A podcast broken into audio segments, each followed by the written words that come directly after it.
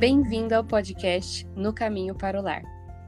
Duas Rebecas, mães, esposas e mulheres comuns, conversando em meio a uma boa dose de chá sobre a vida ordinária do lar. Bem-vindos a mais um episódio. Eu sou a Rebeca, eu tô com a outra Rebeca aqui. Oi, pessoal. E hoje a gente vai falar, então, como a gente tinha dito, sobre o advento, né? Essa época do advento. E aí, para começar, assim, acho que pode ser legal, de repente, dar uma ambientada nas pessoas, né? Porque nem todo mundo sabe, sabe direito o que é o advento. Eu mesmo conheci há pouco tempo, eu acho que você também, né, Rebeca? É, eu conheci faz, faz alguns anos. A, a gente não comemorou o advento no nosso primeiro ano de casamento. Mas do segundo ano até aqui a gente tem feito. Então faz quatro anos que a gente faz o advento aqui em casa. Olha, muito legal. Inclusive, a Rebeca é um ótimo exemplo de pessoa que começou a tradição familiar antes de ter filho, né? Eu acho isso muito interessante. Fica a dica aí para as casadas. Então, do que a gente estava vendo, o advento, acho que todo mundo já deve ter visto isso em algum post, alguma coisa que tem falado muito, né, sobre isso. Mas o advento, na verdade, então, vem dessa palavra latina que significa chegada. E essa palavra também vem de uma palavra grega que chama parousia, e na verdade, o advento antigamente tinha relação com as duas vindas de Jesus, não só o nascimento, mas também a segunda vinda. E isso era uma coisa que eu realmente não sabia. Isso eu também não sabia. Ah, então. Porque na verdade parece que a palavra no grego é para designar as duas coisas, sabe? As duas vindas mesmo. Legal. E eu vi que assim, nos primeiros anos da igreja, na verdade, é, o advento veio depois da fixação da data do Natal, né, que é arbitrária, né? E então ficou assim a Páscoa no primeiro semestre, Natal no segundo. Então o Advento era a preparação para essa segunda data importante, né, dos cristãos. E no século IV e V vi que teve as primeiras evidências escritas do Advento. E de novo continuava a relação ainda com a segunda vinda. E foi só lá para o século VI e VII que expressamente então foi conectado ao nascimento de Jesus só. E aí até a gente estava conversando, né, que, por exemplo, na sua igreja eles fazem a coroa de Natal, né? É, então, tem o anel do advento, né, que são as 24 velas, e aí você separa por cores é, nos domingos e nos outros dias. E essa tradição começou na Alemanha com um pastor que as crianças perguntavam para ele todos os dias: "Ai, ah, quando vai chegar o Natal? Quando vai chegar o Natal?" E aí ele criou essa tradição de acendendo uma vela por dia até chegar o dia do Natal. Mas o que a gente vê muito aqui no Brasil é uma, principalmente nas igrejas protestantes, né? É uma versão simplificada disso, que seria a coroa do advento, que são as quatro ou cinco velas, dependendo da igreja, que acende uma por é, em cada domingo. E começa mais ou menos no dia 28, assim, último final de semana. Acaba sendo no último final de semana de novembro. Uhum. E aí até o último final de semana de dezembro. Uhum. E esse acaba sendo o advento que a maior parte das pessoas conhece, né? É, das igrejas mais tradicionais e, e protestantes. Na minha igreja a gente faz isso, por exemplo. Então, às vezes eu vejo muita gente conhecendo esse termo advento pela prática da igreja e não conhecendo é, o advento que a gente vê na internet de vários estudos e 25 dias de coisas para se fazer em família, né? Então é legal a gente contextualizar tanto como é o termo no original e, e como as traduções também foram se desenvolvendo ao longo do tempo. Até Verdade. a gente chegar onde a gente está hoje, que o advento ele tem ah, várias tradiçõezinhas, né, ao redor dele, vários, várias formas de você celebrar essa época de espera, né? Uhum, é verdade, é interessante pensar isso, que muita gente só conhece pela questão das velas. É.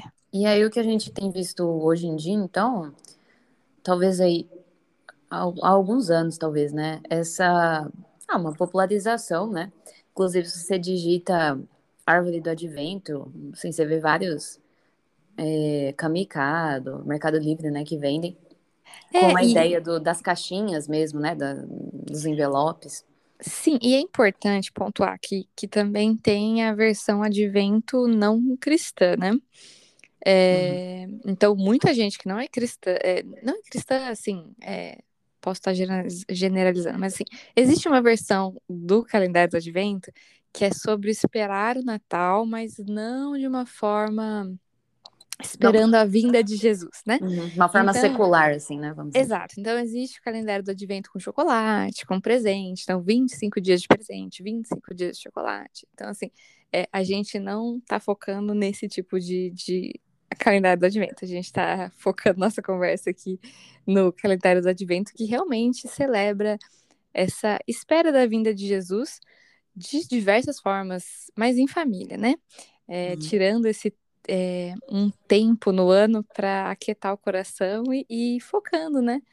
É, no momento de, de se aquietar. Acho que essa questão da espera também envolve um pouco isso, né? Da gente focar e se acalmar um pouco nessa, nessa época do ano, que é tudo tão corrido, né? Ah, isso é verdade, né? Esse turbilhão de coisas, né? E também acho que é. voltar o foco no que importa, né? Porque a gente pode Exato. ser levado, né?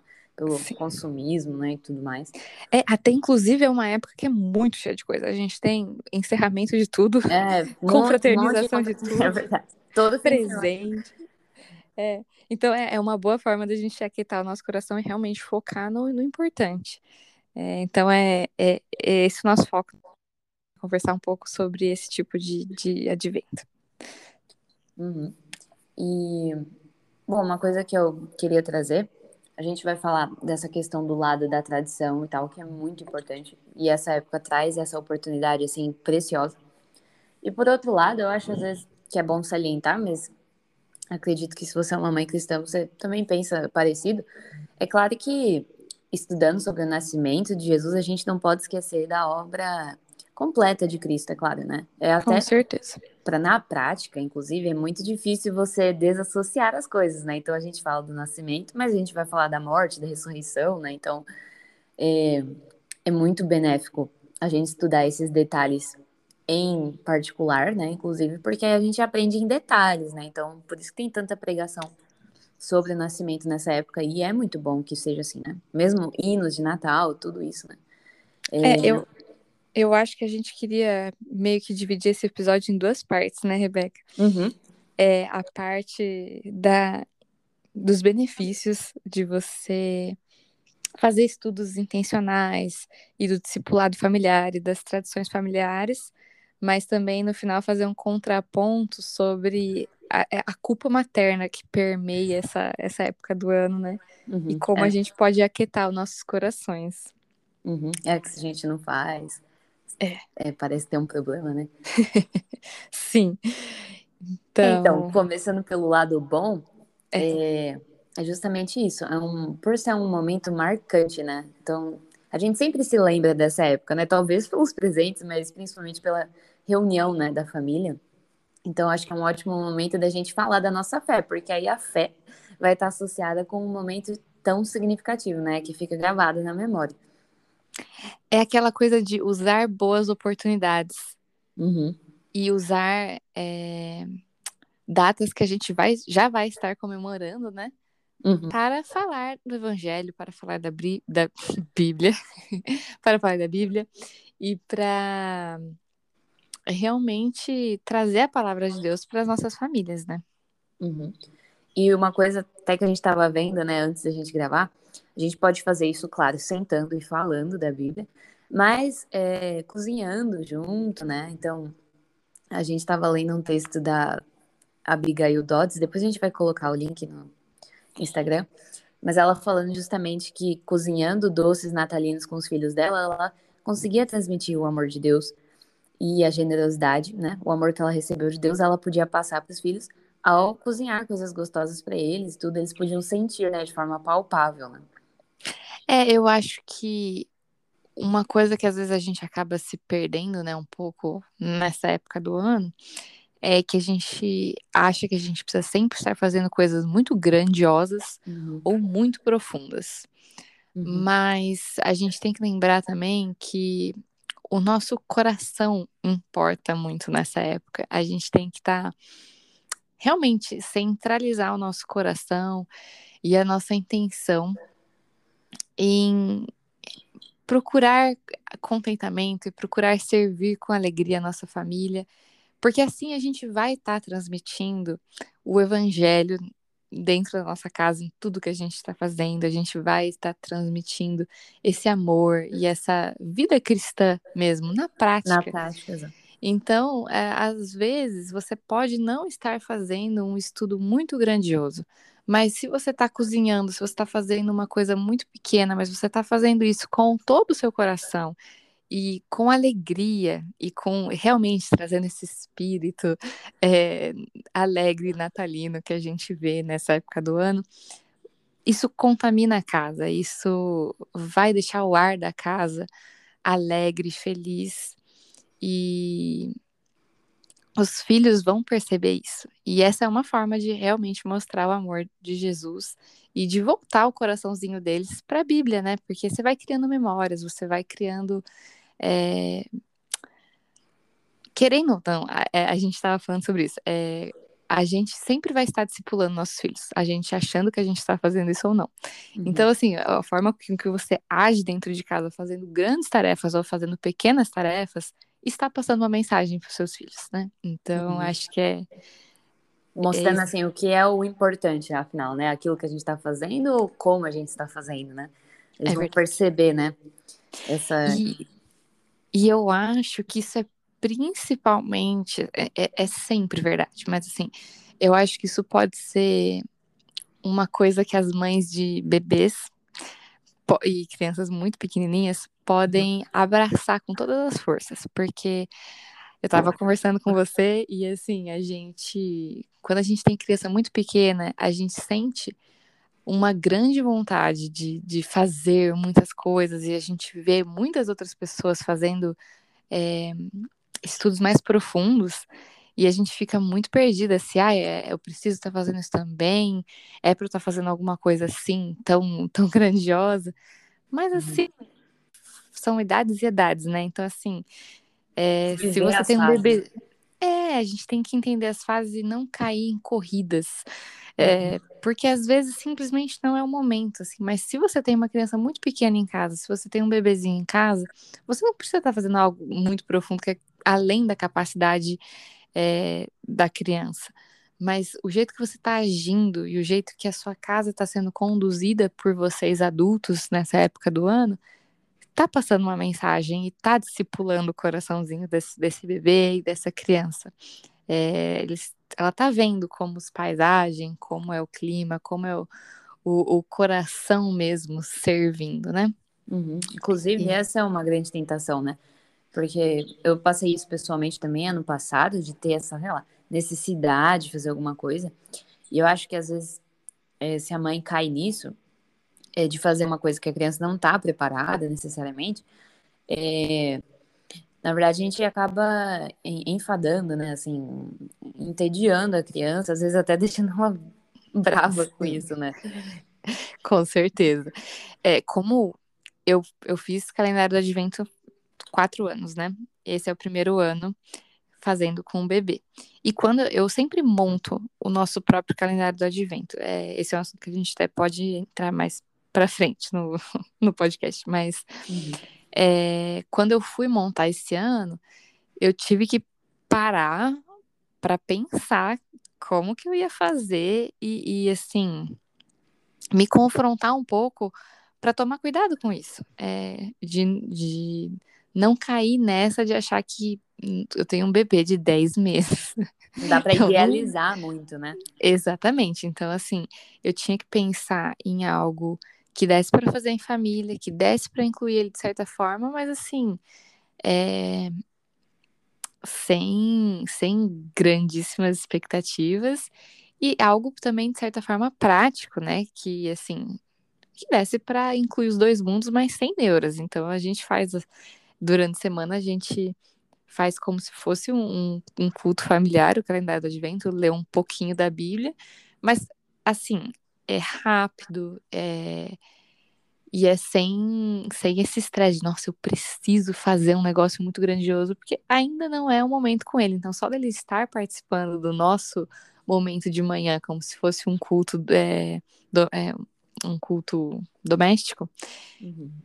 faz um grande efeito para ele, entendeu? Porque ele já está se adaptando com a, com a rotina da casa e com esse momento em família e aprendendo várias linguagens é, da nossa fé cristã. E, e isso é o suficiente para essa faixa etária, né? E criando uhum. memórias afetivas. É, nessa faixa etária, eu acho que é mais importante até vocês, né, como pais, estarem criando.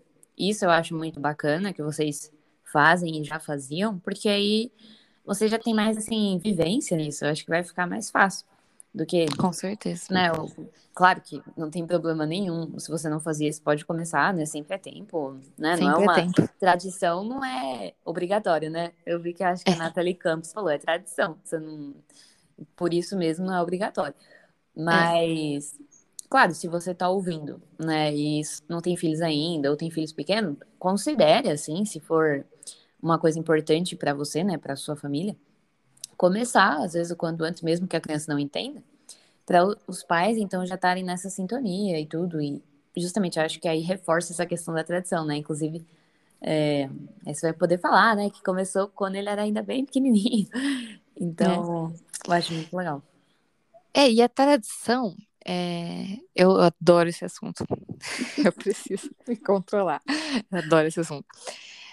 A, a tradição, gente, tem que funcionar para cada família. A gente tem que Exato. parar com essa coisa de querer replicar a tradição alheia, mesmo que ela não funcione para sua família. Então é uma coisa, é uma tecla que eu sempre bato muito assim. Cada família vai criar as suas próprias tradições, porque vai ter coisa que a sua família vai amar, a minha família não vai gostar. E tudo bem. Uhum. É, é, é, é, realmente o, o ponto da tradição familiar é o pertencimento é, da família como um todo. Você sentir que essa família é uma, uma unidade, você sentir que estão todos juntos ali, eles pertencem a esse núcleo familiar, criando memórias afetivas. E então é importante que todos esses membros gostem das tradições familiares, né? Sim, é levar em conta todos, né? É, eu lembro que no seu perfil você falou do que o Rafa gostava lá, por exemplo, né? Do, de é. perto da árvore, então o acampamento na sala. essa é boa, eu gostei dessa ideia, essa eu não conhecia. É, então, tem que levar em conta todo mundo, né? Realmente. É, é que é difícil, né? A gente acaba vendo todo mundo fazer e aí eu acho que é aí que tá o, o fardo, né, extra. É a gente querer colocar uma coisa que funciona na outra família na nossa. Então. Sempre a comparação é um problema, né? Então. E no nosso caso aqui, a gente não fazia nada, né? A gente também é casado há cinco anos, não fazíamos nada. E eu só realmente comecei esse ano. E foi quando eu, eu vi esse negócio da árvore de Jessé, aí eu fiz um material. Então, o nosso tá. Maravilhoso. O nosso acabou, então, que ficou mais focado na questão do estudo, né? E mais voltado a Helena mesmo, que é a minha filha mais velha. Ela vai fazer três anos. E. Então, mas é isso. A gente tem que é, ajustar muito as expectativas, sabe? Porque mesmo ela sendo um pouquinho mais velha, já entende, sabe? Bem as coisas, tá tendo até uma noção temporal boa e tudo. É, Assim, é difícil. Tem dia que vai rolar uma birra antes, sabe? Uhum. Nem você nem ela vão estar assim no clima, mas, sabe? Você também tem que fazer por uma questão assim. É... Ah, não vou deixar agora passar o dia e não fazer só por causa disso. Não, vamos fazer nem que seja mais simples. E, e é isso, tipo, você tem que manter simples, né? Keep it simple. Com certeza. Com a expectativa baixa, assim. Porque aí, se acontecer alguma coisa, pelo menos a mais, você fica tranquila, né? Eu tava lendo na, no livro Discipulado Familiar, né? Ele fala isso é, claramente, que os momentos de discipulado familiar nem sempre vão acabar como a gente imaginou. Uhum. A gente tem que lembrar que a gente está lidando com pessoas, com crianças, com emoções e com pecado né? Uhum. Corações que têm altos e baixos e, e, a vida acontecendo no geral, né? Então, uhum. assim, a gente tem que tomar cuidado com o que a gente idealiza e a gente também tem que tomar cuidado é, de, com a nossa frustração quando não sai do nosso jeito. A gente tem essa tendência de achar que a gente está controlando tudo.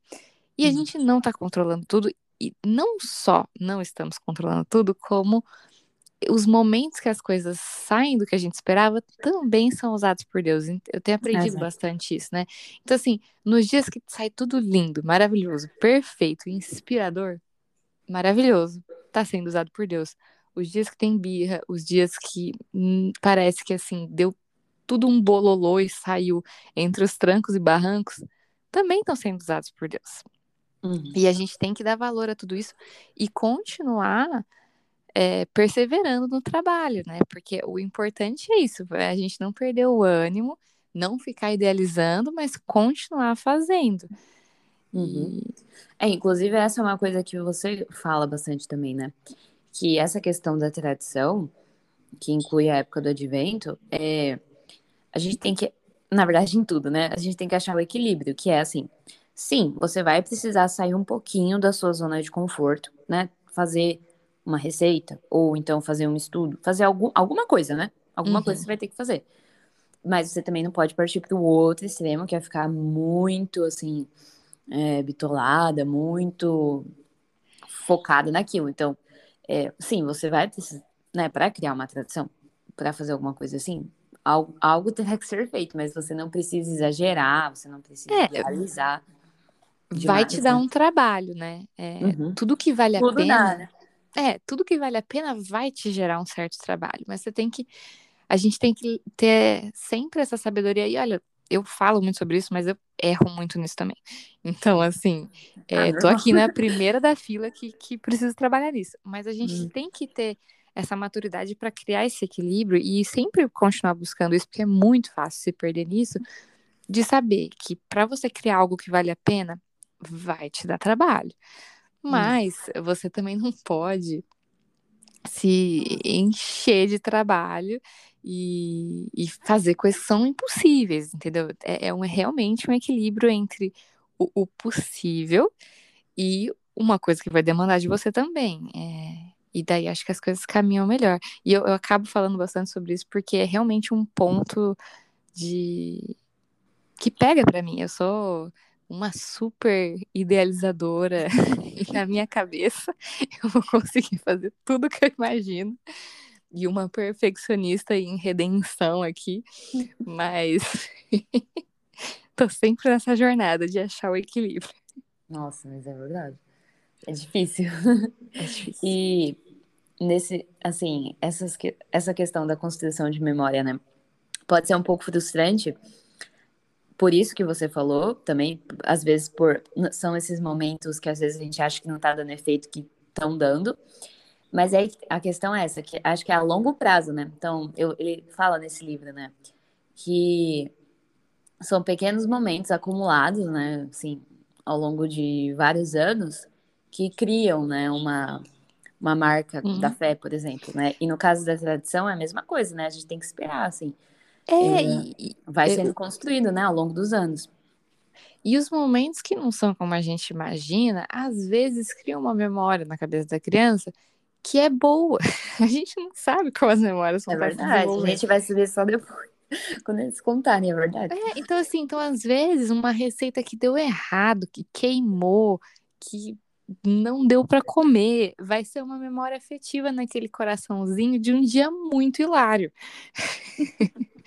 então, assim, é, a gente tem que realmente tentar levar essas coisas com mais tranquilidade, porque Deus está usando, a gente tem que se colocar como instrumento nos, nos dias que dá tudo certo e nos dias que não dá tudo certo.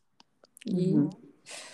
Eu tenho até uma experiência, assim, pessoal, quando eu era pequena, foi no Natal também. Meu pai estava construindo uma casa de boneca para mim, assim, gran grande. Não para eu entrar, né? Mas para uma Barbie entrar. Ai, mas eu imagino, tipo, aquelas casas que, eh, grandonas, assim, grandonas, americanas. É, dois né? andares, tinha lâmpada Uau. e tudo. Ele tava fazendo. Ele fez com meus irmãos, que eu tenho irmãos. E eu, muito boba na época, né? Tipo, eu via que ele tava fazendo alguma coisa. E aí eu perguntava.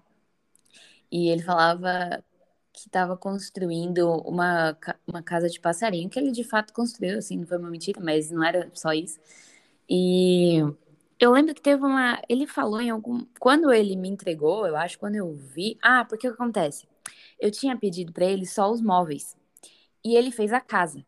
Então, eu lembro que ele falou assim para mim: é, é, Deus dá mais do que pedimos ou do que imaginamos. É em referência àquele versículo, que eu não me lembro agora onde tá. Nossa, Mas que Deus que dá incrível. muito mais daquilo que pedimos ou que imaginamos. E aquilo ficou muito marcado, né? Então, toda vez que eu lembro desse versículo, eu lembro disso, né? Então, porque eu pedi para ele a coisa mais básica. Ah, só os móveis, já tá bom. E ele pegou e fez a casa, né? Então, é... E tem, tem a ver, claro, com o presente, sim, mas envolve um pouco essa época, assim, eu acho que meio fantasiosa, assim, né? Na criança, de ficar esperando por alguma coisa. Mas é muito legal, pra você ver como marca, né? Marca, e sabe o que eu achei incrível nessa história?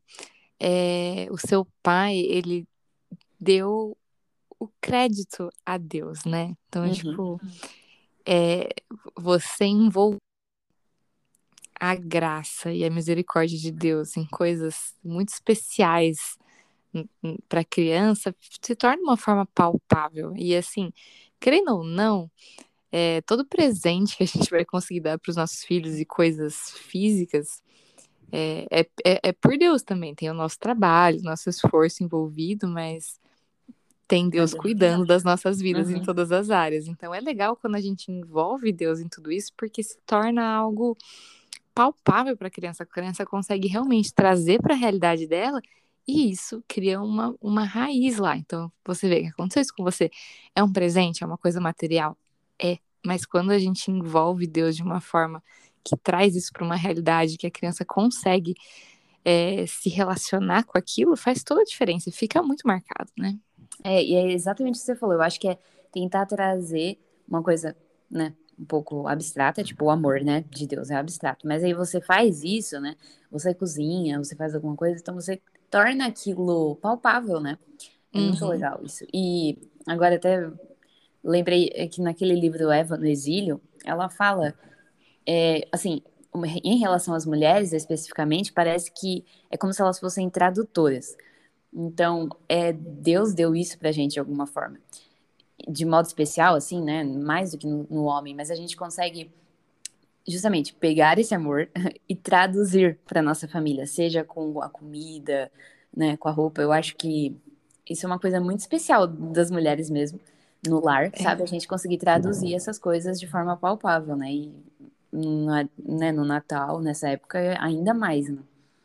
Com certeza. E eu acho que o contraponto importante da gente fazer em relação a isso é que eu acho que ao mesmo tempo que a gente tem esse, é, esse dom né, de Deus de traduzir esse amor, a gente também tem uma, uma coisa muito forte que a mulher ela influencia todo o humor da casa, né?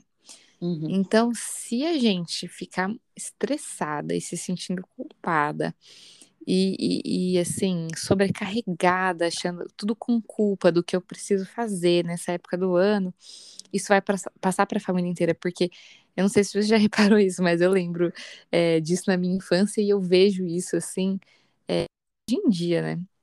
Quando eu era pequena, quando a minha mãe estava em algum momento que ela estava brava, a casa inteira, a gente, todo mundo fica uhum. meio sem chão. E hoje em dia eu vejo que quando eu tô brava com alguma coisa, é, influencia todo mundo, influencia o Rafa, Exato. influencia o Henrique.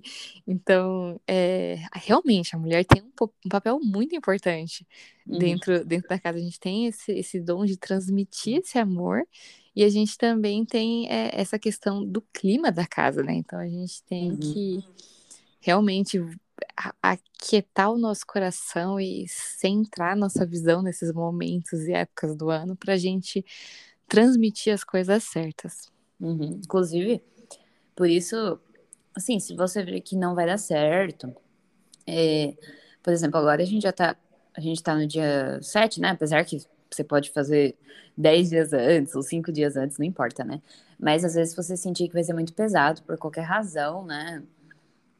Qualquer razão que seja.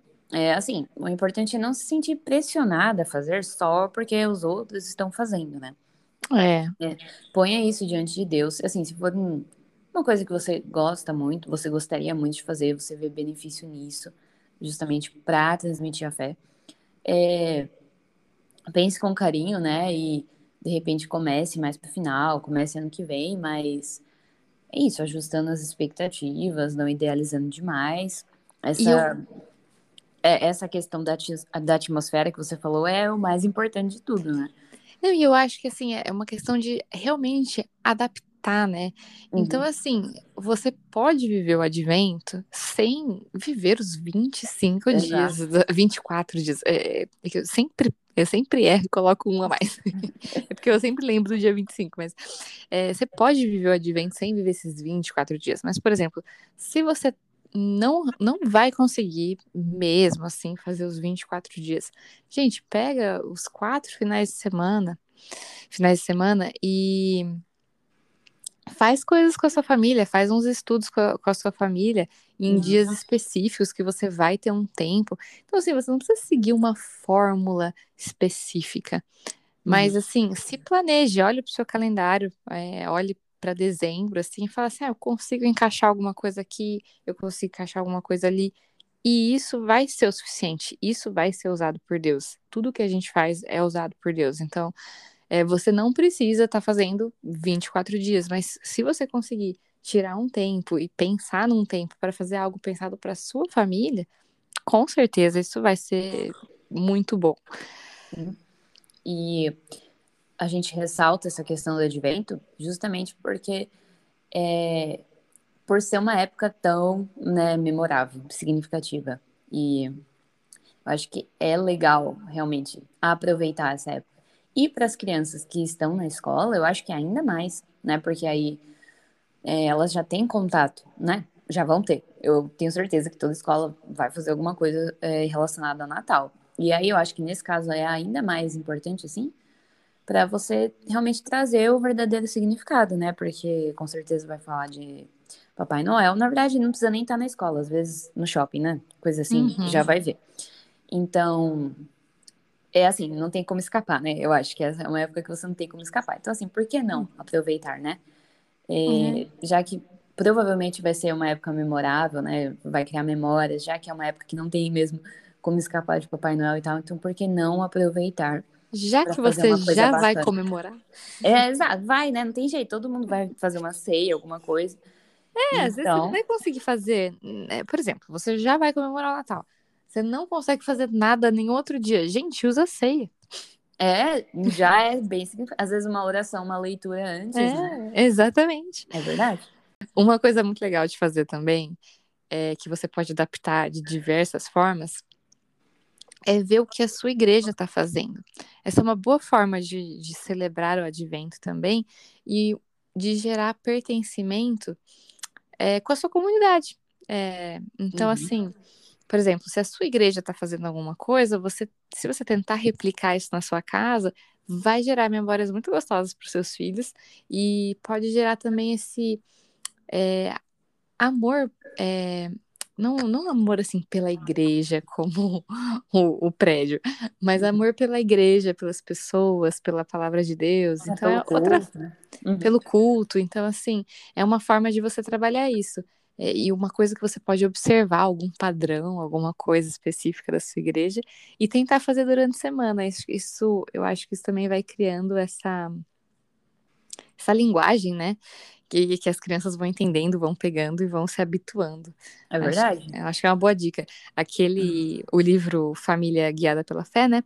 Ele fala sobre isso, para a gente tentar adaptar na nossa casa coisas que acontecem na nossa igreja. Então, as músicas, ou a forma de orar, é, e tudo isso vai gerando no coração dos nossos filhos é, raízes, né, é, da, da linguagem cristã e da palavra de Deus e do pertencimento a uma comunidade e de gostar de ir à igreja, de gostar de estar na igreja. Então são pequenas coisas que a gente pode fazer, não é nada uhum. grandioso, né, mas é uma dica. É, e também aí, é, ele já fica até acostumado, né? É, Sim. Então, e vai ser uma continuidade, né, do que ele tá vendo. Ali ele tá vendo em casa também, isso é ótimo. E realmente, se a sua igreja já tem alguma tradição, alguma coisa, é muito. Pode ser realmente um ótimo ponto de partida. Mas é, é realmente isso, assim, né? Que a gente queria falar. Se voltem sempre para a Bíblia, gente. A Bíblia é suficiente. Você não precisa estar tá fazendo uma. Nós duas fizemos materiais de advento e a gente está falando isso, né? Assim, é, se volte sempre para a Bíblia, você não precisa de nada a mais. Se você conseguir fazer, maravilhoso. Tente fazer mesmo, seja intencional, mas sem se culpar. Se você não consegue fazer uma coisa de 24 dias, procure outra forma que vai funcionar. É... E, e é isso, o importante mesmo é usar as boas oportunidades, mas da forma que a gente consegue, sem pesos, sem culpas, e hum. lembrando de, de, dessa questão de que o, o, nosso coração fala mais alto, né? O que a gente está sentindo e o que a gente está passando para nossa família é, é realmente muito importante. Perfeito, então eu acho que é isso mesmo. É... E é isso. Eu espero que vocês tenham gostado, tenham sido edificadas. Até a próxima quinta-feira, então, para o próximo episódio. Até!